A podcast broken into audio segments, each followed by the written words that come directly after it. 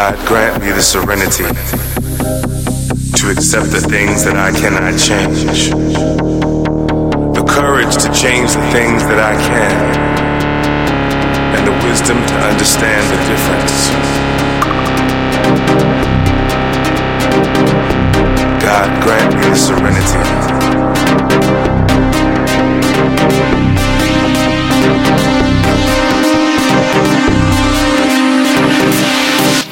and the wisdom to understand the difference.